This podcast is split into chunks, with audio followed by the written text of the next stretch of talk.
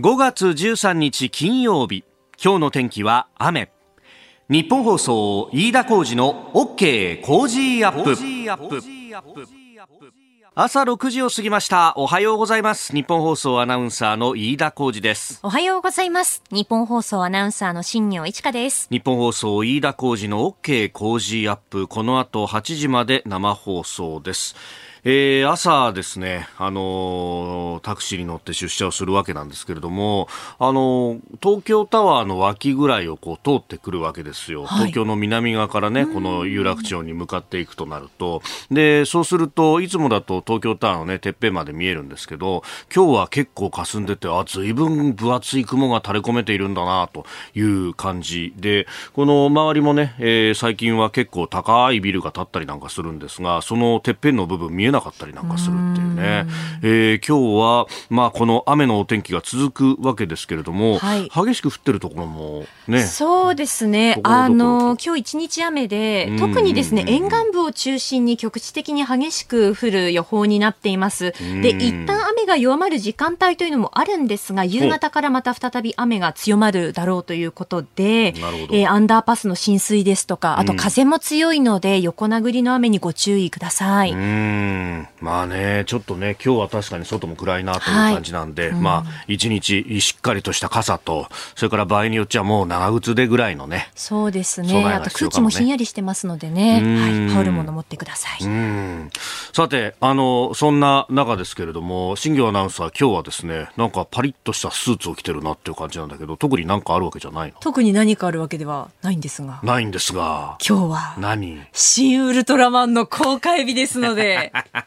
いや、ちょっと待った。あの、映画の公開日に合わせて清掃をするっていう人、なかなか聞いたことがないよ。いや、あの、今回はですね、うんうんうん、あの、いわゆるこう、家督隊っていう、あの、シンゴジラでいうところの巨彩隊みたいなこう、チームが出てくるわけですよ。怪獣とか、宇宙人、まあ、外星人と戦うにあたって。またその、何、劇中に、はい、まあ、日本政府の一機関としてそういうものが出てくるってことそうなんですよ。というふうに聞いてますので、その、こう、予告映像を見て、うん、こう、長澤まさみさんがこう、パリッとした黒のスーツを着ていて、そこにこう、家督隊の、その、バッジをつけてるんですよ。うん、胸というか、この、はい、襟のところにね。にね。はいはいはいはい、なので私は紺色の今日はジャケットに、グッズショップで家督隊のバッジも買ってきましたので、これをつけて、行こうっていう。もう何？コスプレですか？ちょっとした。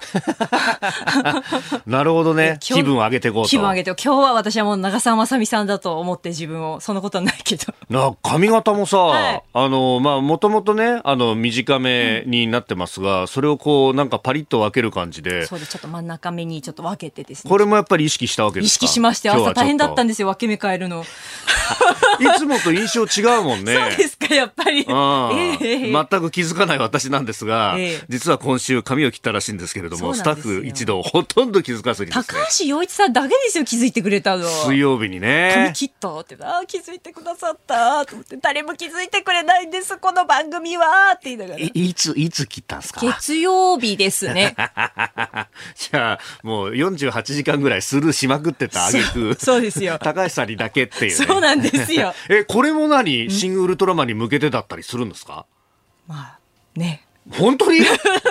マジで？ちょっと、まあ、ボブっぽくしたいのと思ってたのと、ちょうど重なったんですけどね、時期としては。まあ、ついででね、ちょっともう、ついででね。やっちゃおうみたいな。もう全部こう、どうせなら合わせていこう合わせていこうと思って、はい。そうです、そうです。えー、ということですね、今日は新業さんにとっては非常に大切な日になるというところなんですが、まあ、それ以外にもですね、いや、ここのところいろんなところで、あの、新業アナウンサーがですね、仕事が増えていまして、えー、昨日プレスリリースされているんですけれども、片岡愛之助さんがですね、まあ、日本そのポッドキャストの中で情熱のスペインへようこそという、えー、配信が昨日のお昼12時からスタートしてるんですが、はい、ここにも君載ってるね。そうなんです。ご一緒させていただきまして、まあ、スペインの魅力をたっぷりとお届けする番組なんですけれども、うん、まあ、私もあの一度かつてスペインに行ったことがあって、はい、愛之助さんもあのスペインを訪れたこと番組の企画でありますし、うん、しかもあのフラメンコを習ったこともあるんですよね。そうなんだ。そうなんですよ。というのも歌舞伎とフラメンコが融合した舞台五右衛門石川五右衛門で主人公の五右衛門を演じたんですけれどもその時に石川五右衛門がスペイン人と日本人のハーフだったらという話だったのでなるほど、まあ、五右衛門は小さい時からフラメンコは踊れるってそういうこう設定だったと。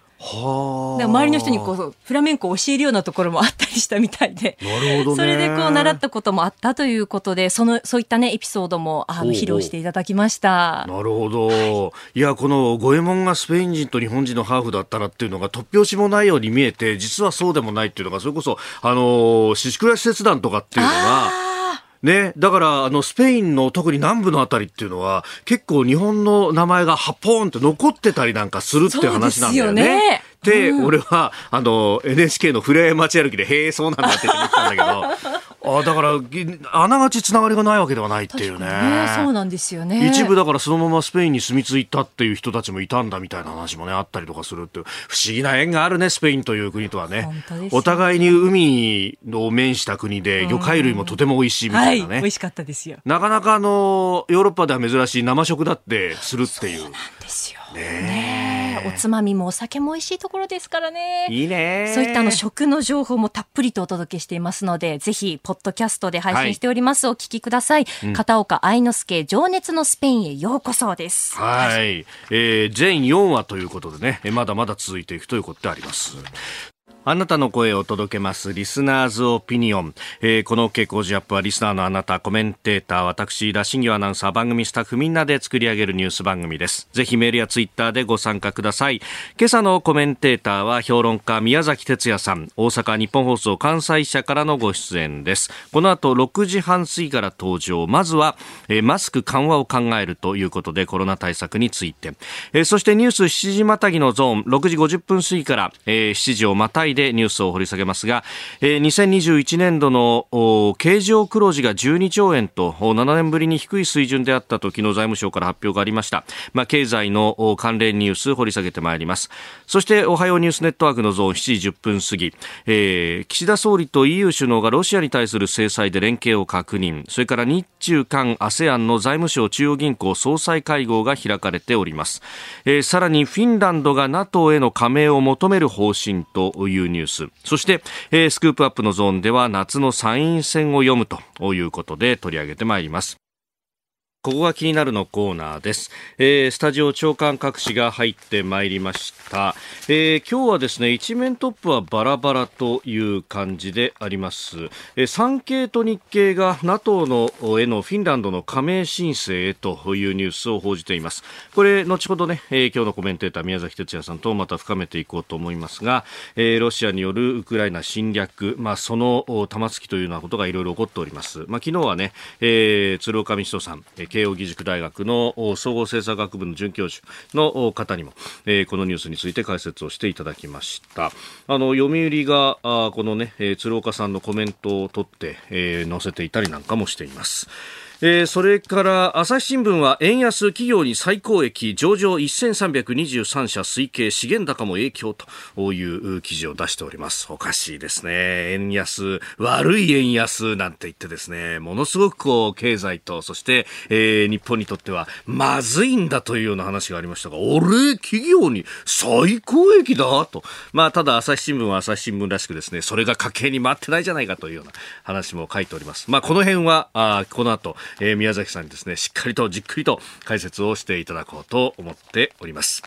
で、えー、各紙国際面で載せているのが昨日の夜北朝鮮がまたミサイルを発射したということでありますが、えー、これについて先ほどワシントンから共同通信もね、えー、打っていますが、えー、アメリカの大統領補佐官国家安全保障担当のサリバン氏と韓国大統領府の国家安保室長が、えー、電話会談をしまして、えー、この発射について、えー、国連安保理決議違反だというふうに非難をしております。えー、この飛んだ距離などから推測して IRBM 中距離弾道弾なのではないかというようなことも言われております。そして核実験がこの先、えー、行われるんじゃないかというようなことも言われてますんで、えー、弾頭小型化しそれを乗せてということになると、まあ、我が国にとっても喫緊の脅威ということにもなるというところ。まあウクライナのね、話ばかりではなくて、東アジアも波が高いというようなことを、これまた、えー、見せつけるニュースでもありますが、これ一面トップで報じているところはどこもないというのがですね、えーえー、これに慣れてはいけないんだろうということを改めて思うところであります。えー、それからここが気になるということですね、これちょっと昨日の新聞の記事ではあるんですが、あの昨日の昼ぐらいにですね、えー、ネットで見つけて、ええー、と思ったんですが、あの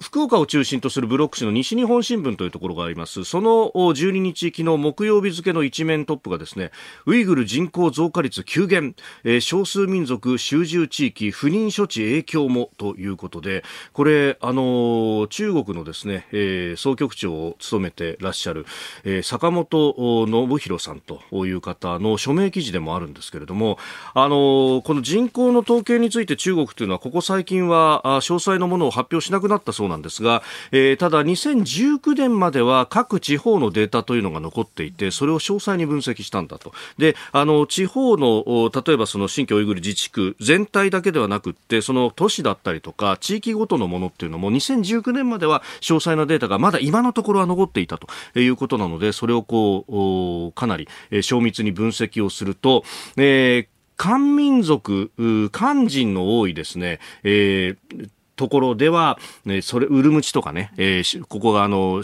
自治区の州都になってますけれども、おなどでは、えー、さほど人口の減少というのはなく、むしろ増加していたりなんかする。しかもそれも、えー、中国全体の平均であったりとか、新疆ウイグル自治区の平均よりも高い数字が出たりなんかするんですが、えー、ウイグル人の方々がたくさんいるカシュガルだとか、ホータンというような地域では、如実に減っていると。えー、場所によっては100分の1にもなっていると。で、これが一体何が原因なのかというと、やはり、えー、当局の出生抑制策が影響かというふうに出ています。中国全体としてはすでに一人っ子政策はやめているというようなところで、えー、人口、まあ、増える状態に、えー、条件としてはあるんですが、それに対してですね、この地区によってはかなり数字がおかしなことになっているぞということで、まあこれアメリカなどもジェノサイドであるということを指摘していますし、これがあのエスニッククレンジング、民族を浄化するというようなですね、まあかなりこう人道的に非道なことが行われているんじゃないかということが、まあ様々に報道で指摘をされているところなんですが、それをですね、え、えー、こうして数字で明らかにすると。で、この坂本さんご自身がツイッターでもあの書いているんですけれども、え、当局側にでっち上げと言わせぬよう公式統計を分析するオープンソース調査報道にこだわってきましたというふうに書いていて、え、それをもとにこういった記事を出す。それを西日本新聞は、え、木曜日一面に載せてきたと。この辺はやっぱり日本のメディアのこう矜持というものを非常に感じる労作だなと思って、えー、ぜひ紹介したいと思いました、えー、ネットで、え、今のところはあの記事読めるということでありますんでご興味ある方はご覧いただければと思います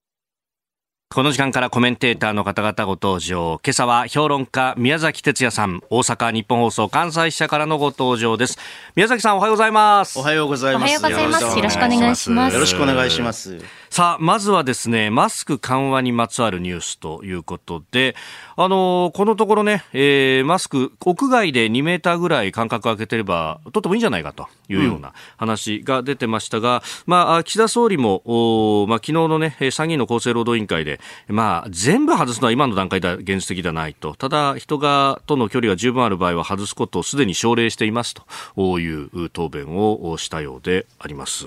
まあ、あの、今日大阪はね、はい、ちょっとこう曇天で午後から雨が降るらしいんですけどやっぱりじめじめしてるんですよ、えー、高温多湿になっていくでしょこれから夏にかけて、はいうん、マスクつらいよねやっぱりね。いや辛いですよね、うん、だからそれのこうあのマスクをつけることのマイナスと、あのこのは予防するための,、はい、メリットみたいなものメリットみたいなものをちゃんと勘案しないといけないような状況になってくるんじゃないかな、まあ、これでね、マスクをこうつけ続けて、結果、熱中症にとかって、まあ、特にお子さんなんかはね、そうそう。大変なことになるぞっていうところですよね。なので、えっとまあね、あの例えばそのこれはあのまだあの一説によるとだなんだけれど、はい、オミクロンに対してどれだけマスクが効果があるのかっていうところも、うん、あのそういうこうちゃんとした検証もね必要だと思うし、あの単純にこうマスクを着用していればいいというような状況ではなくなってきているというふうに気がしますね。うん。もうなんか、もともとマスクをするっていうのは感染の予防っていうね、えー、目的があったわけで、えー、マスクは手段のはずなんですが、マスクをつけることそのものが何か儀礼的にというか、目的化しちゃってるっていうところあります、ね、だからさ、それはさ、はいあのまあ、昔から言われているさ、うんうん、丸山正雄の昔から言われている日本人のさ、はい、特質でさ一旦成立した制度っていうのはまるで自然状況であるかのように自然なことであるかのように、はい、あのこう自然の摂理かなんかに基づくかのように考えてしまって変えることができない、作為の経費がないっていうだから欧米なんかやっぱり変えちゃうわけですよね。そうですよね、もうね、今、海外からの映像なんか見ると、あれ、ほとんどみんなしてないんだなとかね。そうりますもんね。そう。だからね、まあ、もうちょっと、はい、まあ、日本人にはそうそういうところに良さもあるからね、だから,、からあの一概には言えないんだけれども、はい、見直す契機になるんじゃないかなと思ってますけどね。まあ、あのスポーツの観戦の現場でね、まあ、外さないにせよ声は出せるんじゃないかみたいなことも、なんか来月ぐらいから J リーグが実証実験的なことをこういろいろ分析をするんだという話も出てきていますけども、だんだんとやっぱり正常化の流れになっていかないとまずいかなというところですか、まあ、ただ、これがあの、まあ、じわっと今、また新規感染者が増えてるけど、はい、これがねあ、新しい波が来るとかっていうようなことになったら、またこの議論というのは、押し流されてしまうんだよね。でそことやっぱり選挙との見合いみたいなものが当然ありますか？そうそうそうまあ、そのあたりね、えー、今日はあ Scoop Up のゾーンでは、参院選に向けてというところも話していただこうと思っておりますんで。はい、はいここでポッドキャスト YouTube でお聞きのあなたにお知らせです。ラジオ局日本放送飯田浩二の OK コージーアップ週末増刊号を毎週土曜日の午後に配信しています。1週間のニュースの振り返りこれからのニュースの予定今週の株式市場のまとめと来週の見通し今注目の銘柄を深掘り解説してお送りしています。後半には Cozy up コメンテーターがゲストと対談するコーナー。今月はジャーナリストの長谷川幸洋さんと麗澤大学教授の川上和久さんの登場です情報操作とメディアをテーマにお届けします週末もぜひチェックしてくださいあなたと一緒にニュースを考える飯田浩二の OK 工事アップ。7時をまたいでコメンテーターの方々とニュースを掘り下げてまいります。今朝は評論家宮崎哲也さん、大阪日本放送関西支社からのご登場です。引き続きよろしくお願いします。よろしくお願いします。えー、まず株と為替の動きをお伝えしておきます。12日のニューヨーク株式市場ダウ平均株価。前の日と比べて103ドル81セント安い。3万1730ドル30セントで取引を終えました。ハイテク銘柄中心のナスダック総合指数は6.72ポイント上がって1万1370.96でした。一方円相場は1ドル128円40銭付近で取引されております。えー、今年に入ってからの年初来安値をまた更新という形になりました。えー、まあ、スマートフォンのアップルが前日比5%余り下げたというようなことに象徴される弱気相場になったということであります。うん、まあ、これ、アメリカのやっぱりインフレ率が8.3%、市場予想よりも大きかったということがね、一昨日あたり報道されてましたけど、先頃ね、CPI が発表されて、はい、市場予測よりも、まあ、要するにインフレ減速はしたものの、市場予測よりもほどには下がらなかったということで、はい、まだこうあの金融政策、金融引き締め、利利上げ等がこう続くのではないかという予測がですね、はい、おそらく株式市場に悪影響をもたらしていくだろうと。うん。でその辺がね円相場にもやっぱり影響して、まあ、ここのところの円安がちょっと巻き戻った形で、えー、128円40銭付近となっているようです。うん、だからまあ先ほどね、はい、あの朝日新聞の今日の一面、はい、円安企業に最高益上場1323社推計資源高も影響と出ております。でまあそのこれがねいいかどうかというのは、経済国民経済のの立場からして、はい、いいかどうかというのはともかく置くとしても、ええ、円安というのは別に悪いことばかりではないと。日本日本のあのこう個別的な企業あの経済主体にとって、はい、だから企業は最高益になっている。えー、ねなんだか知らないけど、うん、あの新聞とかね、ここのところを見ると、はい、円暴落とかね、えー、そうですね。なんとかって言われてたじゃないですか。悪い円安と。まあ、悪い円悪い円安は悪い円安かもしれないけどさ、とはいええ、円安という状況そのものは、うん、企業に利益をもたらしたいですね、はい、あるいは例えば、円安によって雇用が国内雇用が支えられるというようなこと、あるいはこの産業のですね、はい、あの内製化、要するにこうあの海外に頼らずに国,、国内で作っていくというですねそういうことを促していくわけですよね。これはねこれこのことは別に日本経済にとって悪いことではないのでプラスですよ明らかに。円安になるってことは、まあ、ドル建てで考えればこれコストは下がるってことになりますもんね。そうそうそうそう。なのであのそこのところを勘案しないで、はい。えー、一方的に暴落とかね、うん、うん、言われてるっていうのは、はいえー、もうなんか日本がこうどっぽ安みたいな形でさ、えー、言わ言われてて何かもうもうにに円円なんかこう誰も買わなくなって、はい、大変なことになるんじゃないかみたいなですね、うんうんうん、そういう記事あの見出しだけ読むとね、はい、これはね私はねある種の思惑のに基づく記事で、まあ、要するに次期に日銀総裁選選びに対する影響だと思いますよ。なるほど。影響行使したいんだと思いますよ。もう黒田総裁の任期は1年切りましたよね。そうそうそう。だからもうこれのね、はい、あのレースというか、前哨戦が始まってるわけですよ。で、これはね、直接こう今の黒田路線がいいかどうかという問題とは別と別で、はいだけれども、イメージ的にやっぱりこう日銀プロパをしたい人っていうのがいてあのいてそれの影響を受けた経済、えー、記者経済部記者とかがこういう書き方をして。あやっぱりこれはこの黒黒田政策のおかげで円安がこう、進んでしまった進んでしまっているのでこれはとにかく日銀旧旧旧日銀系のプロパーを総裁にして引き締めなきゃいけないと。うんそういえば思い出すのは、黒田さんの前は白川さんという方で、まあ、この方、日銀プロパーでしたもんね。はい、そうです。その前も日銀プロパーだったんで、2代続けて、本当はたすきがけ財務省出身者と日銀プロパーでたすきがけをやるんだけれど、えとここは要するに民主党の、旧当時の民主党の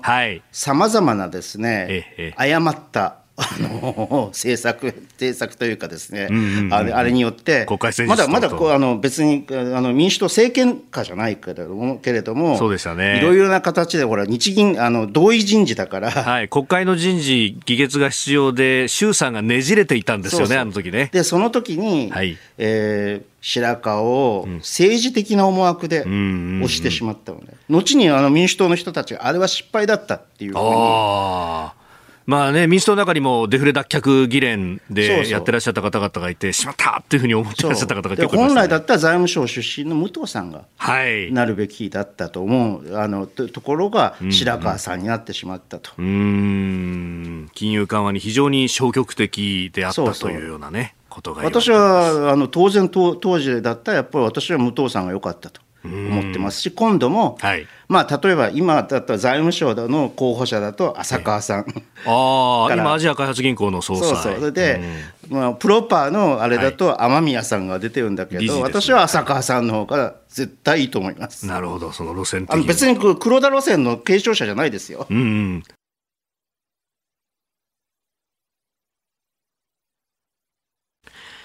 5月13日金曜日時刻朝7時を過ぎました。改めましておはようございます。日本放送飯田浩二です。おはようございます。新業一華です。今朝のコメンテーターは評論家宮崎哲也さん。大阪日本放送関西支社からのご登場です。引き続きよろしくお願いします。さあ7時またぎ経済についてじっくりとお話をいただいていますがこんなニュースもあります。2021年度の経常黒字12兆円。7年ぶりの低い水準財務省が昨日発表した2021年度の国際収支速報値によりますと海外との物やサービスの取引投資収益の状況などを示す経常収支の黒字額は前の年度と比べて22.3%マイナスの12兆6442億円となりました。黒字幅の縮小は4年連続で2014年度の8007あごめんなさい8兆7000飛び31億円以来7年ぶりの低水準でした。世界的な資源価格の高騰で、えー、貿易収支が7年ぶりに赤字に転じたということであります。えー、ということで、えー、黒字が減っているみたいなところがまたね、えー、報じられたりもしてますが、まあ、はい、あのこういう赤字とか黒字っていうのは、はい、あの主に国内経済の結果として、うんうんうん、あの現れてくる貿易黒字や経済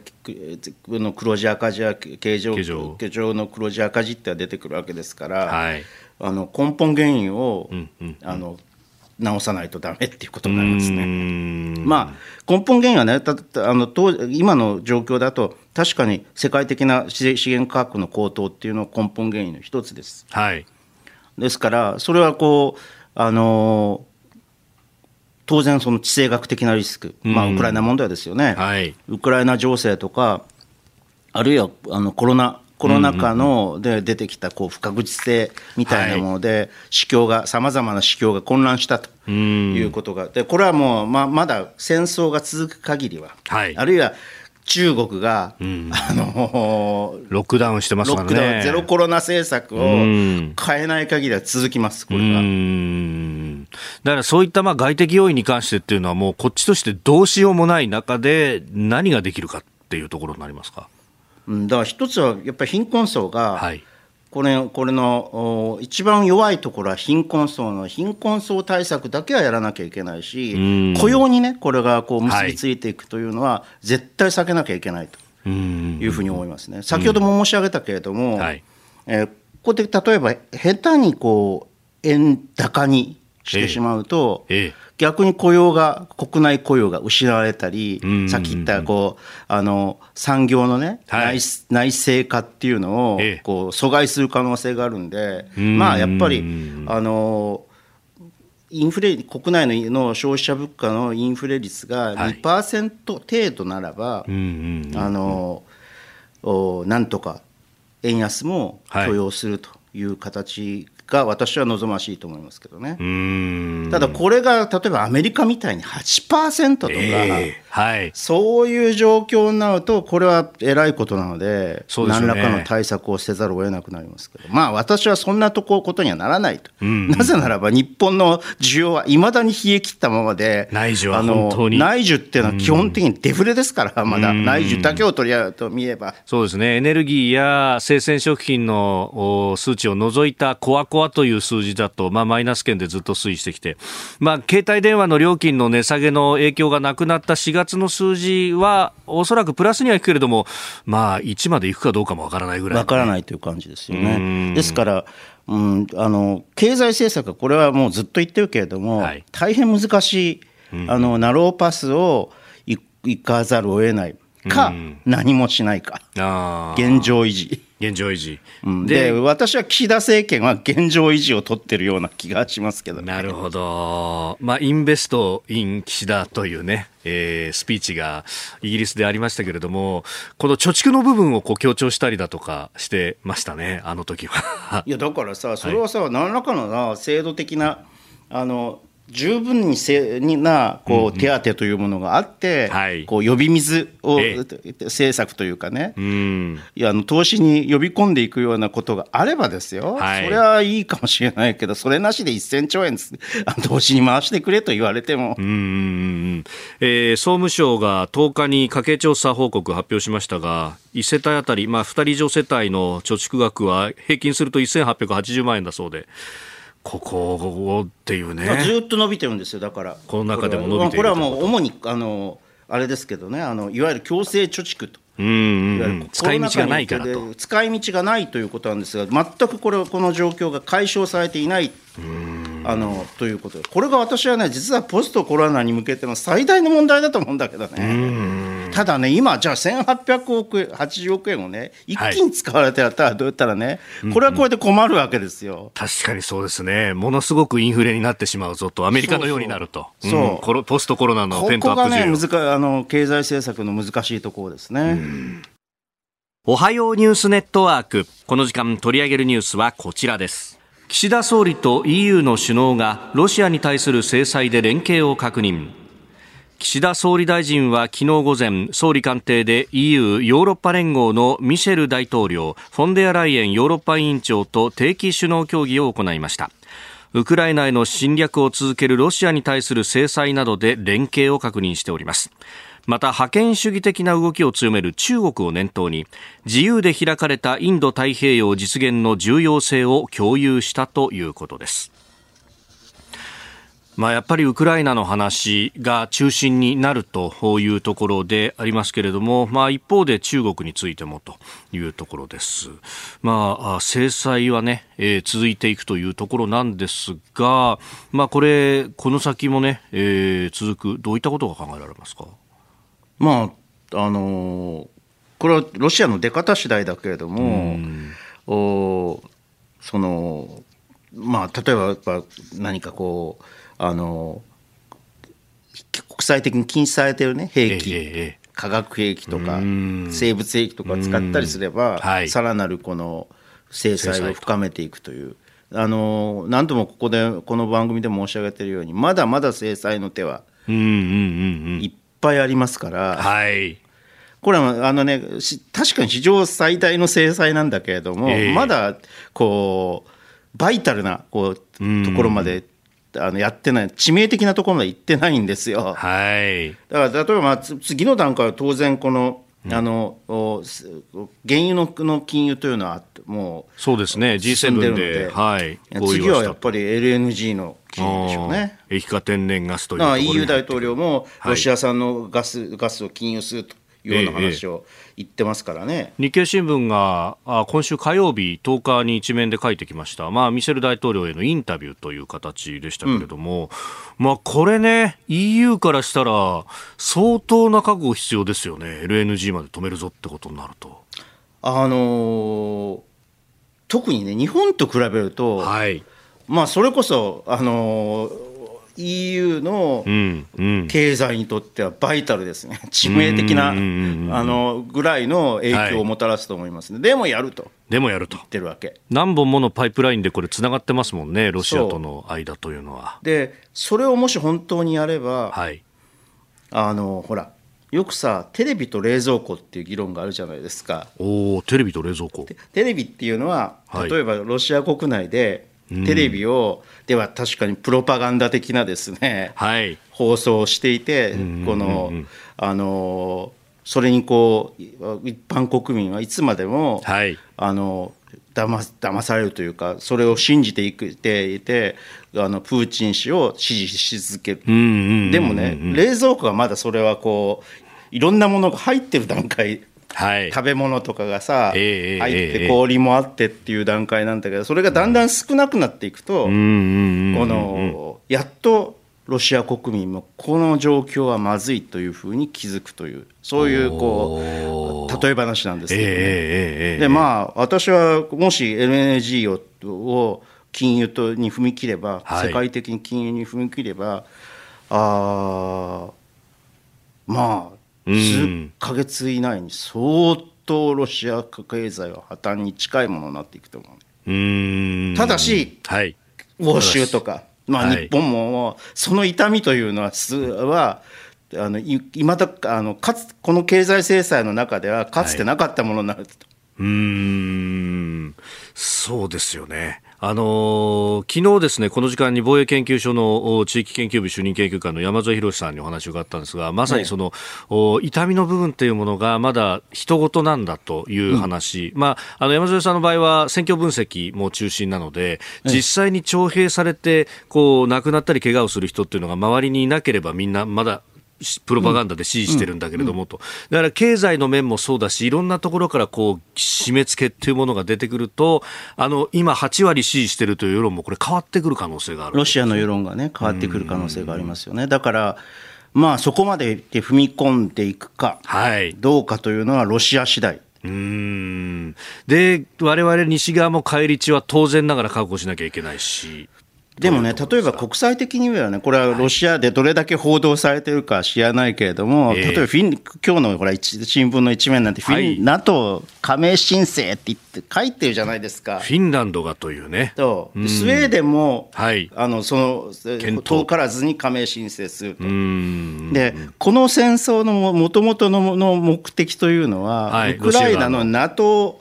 加盟を阻止するためというふうに言われていたわけ。はい、そうですね。でもね、うん、ウクライナの NATO 加盟なんていうのはそもそもなかったんですよ。うんうんうん、ありえなかった。なぜならば、はい、あのなあのウクライナっていうのは当時ほらもうクリミアの件があって、はい、ロシアと事実上のこの、えー、戦争状態にあった国なので、うんうんうん、そこでもし NATO に加盟させれば、はい、これもうあの集団的自衛権ですかのネットワークですか、はい、NATO って、もう直ちにロシアと NATO の戦争になってしまうわけですよ。それはねあの少なくともこの問題があの解決して戦争状態が解消するまではウクライナの NATO 加盟というのはありえなかったんですよ。でそれなのに、はい、あの侵攻してしまって逆にフィンランドとかスウェーデンとかが NATO に加盟するというようなことになればまさにねこの侵攻っていうのが、はい、あのまあ、これあえてね、あえてこういう言い方をすると、うん、NATO の東方拡大を促進してしまったと、明らかに失策ですよね、これは、プーチン氏の、ま。全く正反対の結果が生まれているということですそうそう。いうことが国民に分かってきて、しかも冷蔵庫の中身がだんだん少なくなっていけば、はい、これはね、私はね、プーチン政権というのは、非常に危機的な、類乱の危うきに、このにに達するような、そういうことになると思いますね。さあ、そして、えー、続いてのニュース、こちらです。日中韓 ASEAN 財務省中央銀行総裁会合ウクライナ情勢を警戒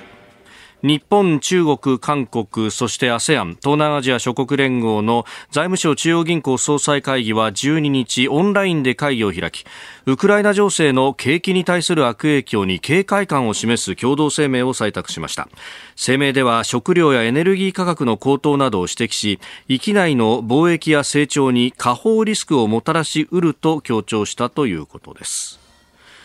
まあ、俗に ASEAN プラス3なんて呼ばれるこの枠組みですけれども、まあ、ウクライナ情勢を睨んでと、まあ、ASEAN 各国も含めて温度差はあるところですよね、これは。まあ、あのアジアはね、基本的に日本と韓国以外は、はい、あのえっと、あの制裁に加わってないので、えー、そうですよね。あのま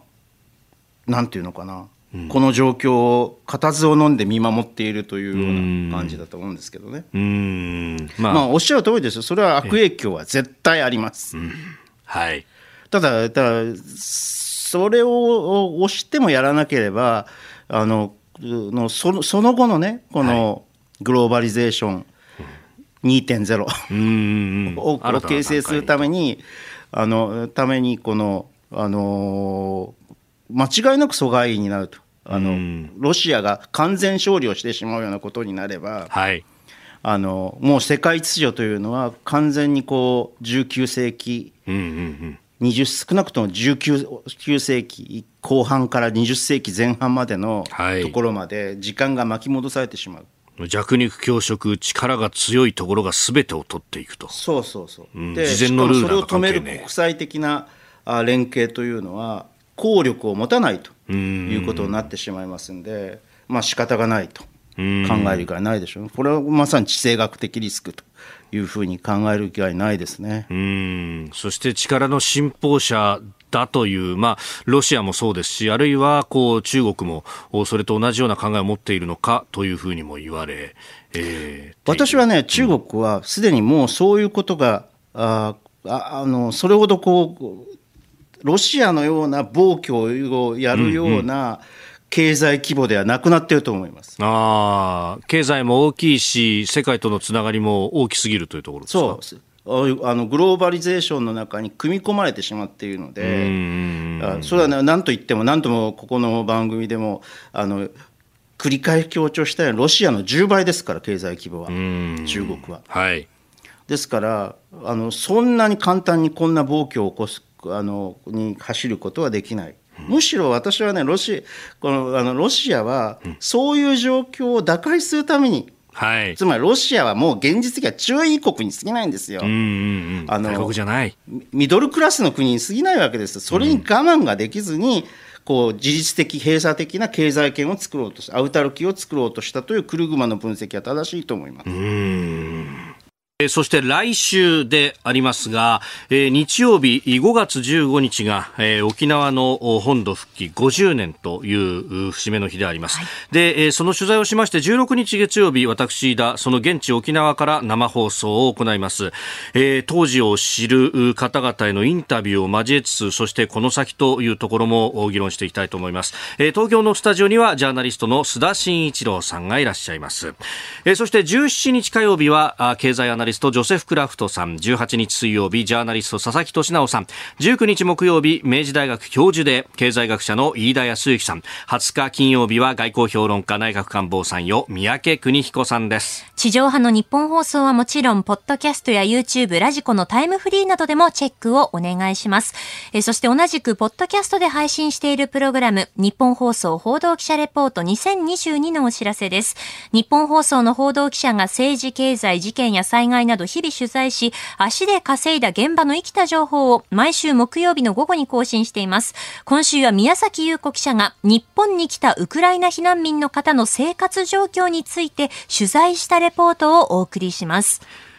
さああそんな中東京と大阪つないでお送りしてまいります続いて教えてニュースキーワードですフィンランドが NATO への加盟を求める方針ロシアとおよそ1300キロにわたって国境を接しているフィンランドはこれまで NATO には加盟せず軍事的に中立な立場を取ってきましたがロシアによるウクライナへの軍事侵略を受けてこの NATO による集団的自衛権が必要だという世論が急速に高まっているようであります。でそんな中フィンランドのニーニスト大統領とマリン首相が12日 NATO への加盟を速やかに求めるべきだという立場を表明しました。今後正式な手続きを経て加盟が実現した場合ロシアが強強く反発することも予想されます。まあ、ロシア側すでに反発みたいなことも出てきておりますでもね、そもそも、そもそも論として、脅威だ、はい、あのロシア側が脅威で、例えばこう、どれだけこうウクライナから、あフィンランドからでもいいけど、バルト三国からでもいいけど、モスクワが近いか、これはロシア側にとって脅威だっていうふうに言う、こうロシア擁護派の人たちがいるじゃないですか。いますね。はい。ね。うん、ねで私はこれがナンセンスだと思うのは、うん、NATO というのは確かにその第5条で、はい、加盟国の一国が攻撃された場合全加盟国がその国を防衛するということが決められています。はい、いいですか、うん、攻撃された場合ですよ、うんうん、ロシアが攻撃しなければ、はい、それ俺は発動されないわけ。そうですよね。もともと侵略ってものは国際法に違反する。違反するわけだから、うんでそれを前提にしてない。今時のウクライウクライナ戦争っていうのは本当に国際法上で法でも、はい、あの違反ばかりがこう相次いでるという戦争ですから、うん、そういうことをロシアがやらなければね、はい、あのあの別に脅威を感じる必要は何にもないわけ。うんうん、現状の国境をきちっと尊重して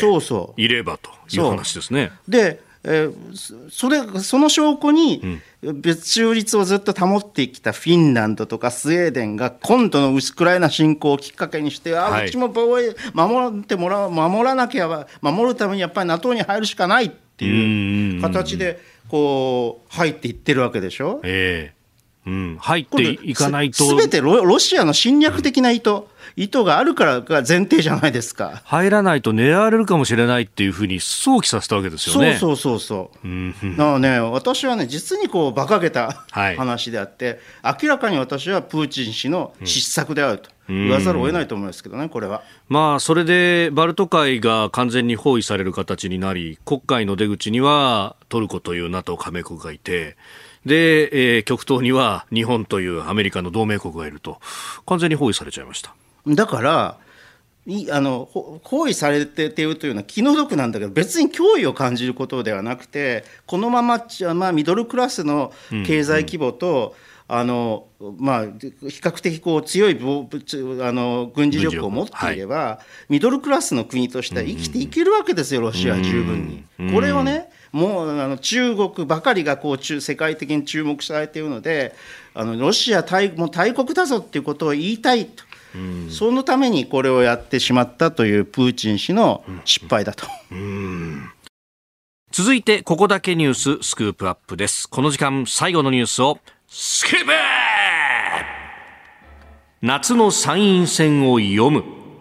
参議院選挙は今国会の会期延長がなければ6月22日公示7月10日投開票の日程が有力視されております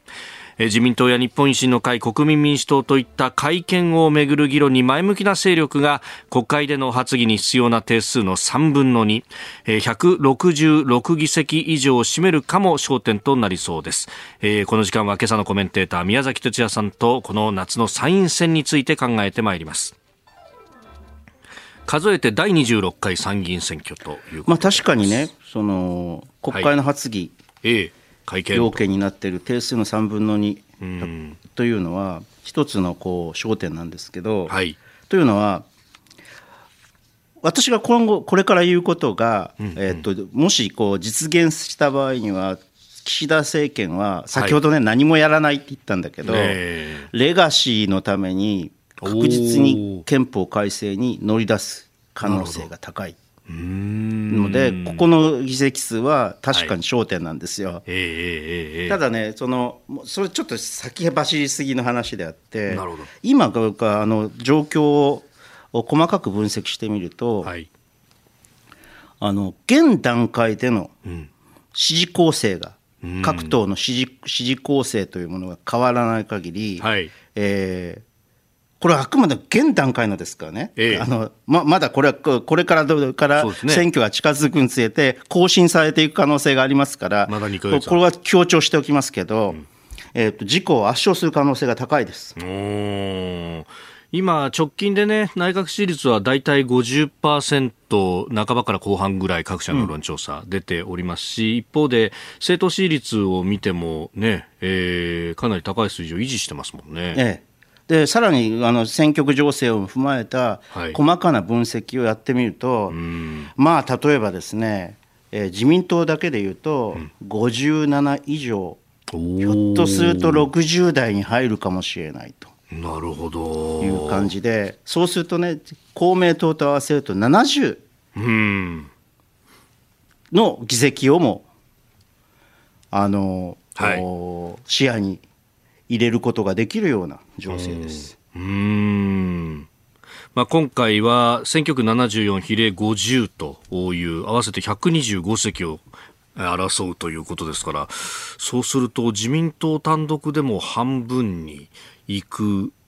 かどうかというような、まあ、現状では行く可能性、公算が高いということになってしまいますので、まあ、ちょっとこういう状況を踏まえて、えー、野党の人たちはどう奮起するのかっていうことを考えなきゃだめですよね。まあ、要因はね一つは、はい、えっ、ー、とまあ 実のところ言うとあまり何もやらないこと。こういう状況の中で。つまり失敗しないってことです。はい、何かをやって失敗するっていうのを一番こう気をつけて安全運転をしてる、えー、だからねあのね今度の選挙な夏の参議院選挙これも何度も言うけど現状のままでいけば、うんうんうん、のペーパーでいけばまずはね投票率が下がります。ああ関心があまり高まらない。そうそれで、うん、その中で投低投票率投票率の中で、えー、与党が、まあ、圧勝に近いものになるということが言えると思いますね。だからそういう情勢を踏まえて、じゃあ一体、一体こう野党はどうやってするのかと。はい、まあ、特にこうもあるある意味で最も野党らしい野党である立憲民主党をどうするのかと。はい。いうことになりますよね。うん。まあ、共産党などとの選挙協力をどうするだとか、国民民主党は離れていくしというようなところで、どうしてくるね、だから、もうちょっとこう、現政権の、はい。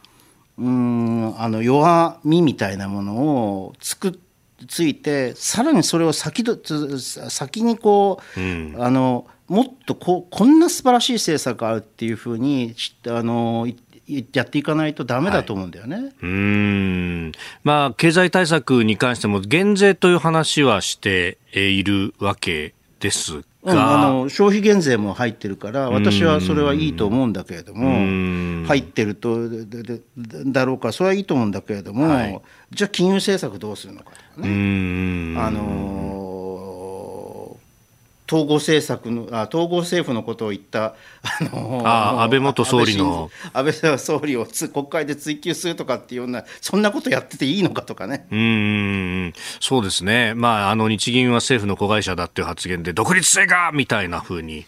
えー、批判を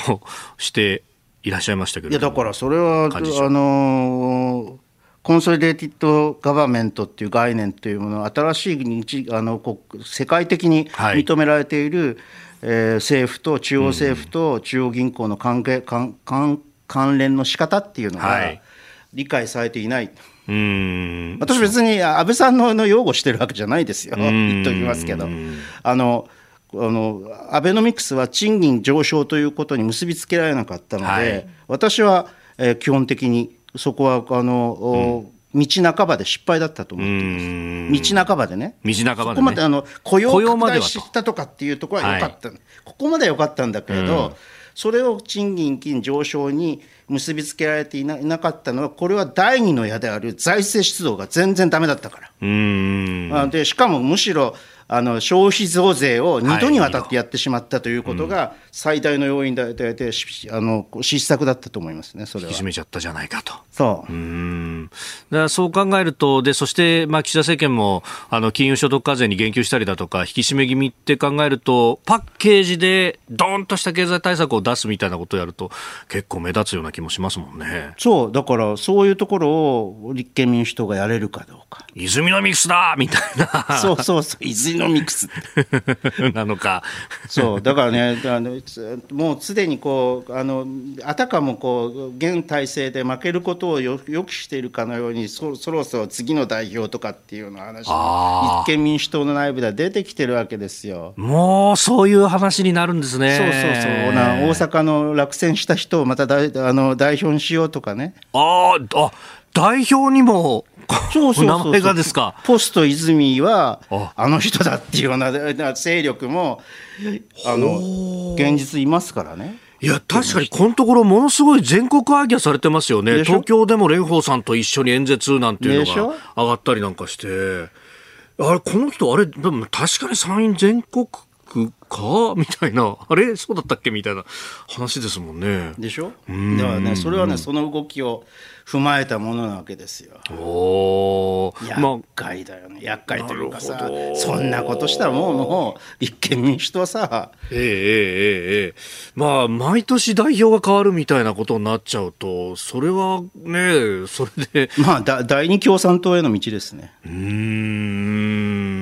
いや、果たしてそれでこの国会全体としていいのかと。ね、政権を支えるようなあれっていうのは、まあ、この体制の、つまり泉体制の中からでしか出てこない。ということを覚悟して、ちゃんととと真面目に政策論をやって、上回る政策をあの政府今の岸田政権が何もやらない、まあ、財務ほとんど財務省によって、はい、あの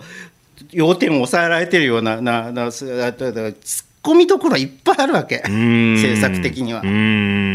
やればいいのに。あまあ、政策明るい人っていうのが全くいないわけではないですよね。まあ、馬淵さんとかね。ああ、今国対委員長ですか。そうそうそう。うん。そうですよね、もともともう通常国会の前は合宿をして質問を練り上げてっていうような政策マンですもんね。うん、だから、それをやらないとね、うんうんうん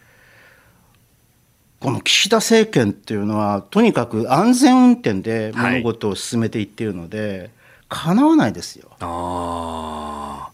うん。参議院選挙まであと2か月を切ったとい。うところであります。はい、あなたと一緒に作る朝のニュース番組飯田浩司の OK コージーアップ ニッポン放送の放送エリア外でお聞きのあなたそして海外でお聞きのあなた今朝もポッドキャスト YouTube でご愛聴いただきましてありがとうございました。飯田浩司の OK Cozy up 東京有楽町ニッポン放送で月曜日から金曜日朝6時から8時まで生放送でお送りしています。番組ホームページでは登場いただくコメンテーターのラインナップや放送内容の原稿化された記事など情報盛りだくさんです。また公式ツイッターでは平日は毎日最新情報を配信中。ぜひチェックしてみてください。そしてもう一つ飯田浩二アナウンサーが「夕刊富士」で毎週火曜日に連載中。飯田浩二の「そこまで言うか」こちらもぜひご覧になってください。